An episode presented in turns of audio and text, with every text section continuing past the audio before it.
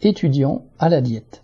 Une enquête publiée le 15 août par le syndicat étudiant UNEF indique pour l'année 2022-2023 que le coût de la vie étudiante augmente de 6,47%. Pour chaque étudiant, cette hausse représente en moyenne un budget supplémentaire nécessaire de 428,22 euros pour l'année. Avec l'aggravation de la crise, les étudiants des classes populaires paient la flambée des prix alimentaires, entre autres sur des produits de base comme les pâtes, plus 15%, ou le café, plus 23%. En témoigne dans les queues du Resto du Cœur et épiceries solidaires la présence de nombreux jeunes et étudiants dont certains sont obligés de sauter un repas.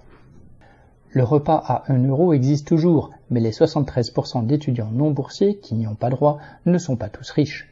À ces frais s'ajoutent ceux des inscriptions obligatoires de 170 euros en licence, 243 en master pour les étudiants français et européens, mais qui scandaleusement s'élèvent à 1170 et 2770 euros pour les étudiants étrangers hors UE.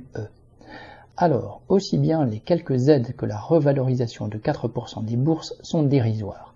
Dans les faits, 40% des étudiants inscrits dans l'enseignement supérieur travaillent en parallèle à leurs études les étudiants n'échappent pas à la logique d'une société qui sélectionne d'abord par l'argent. On est loin de la gratuité des études qui devrait être la règle.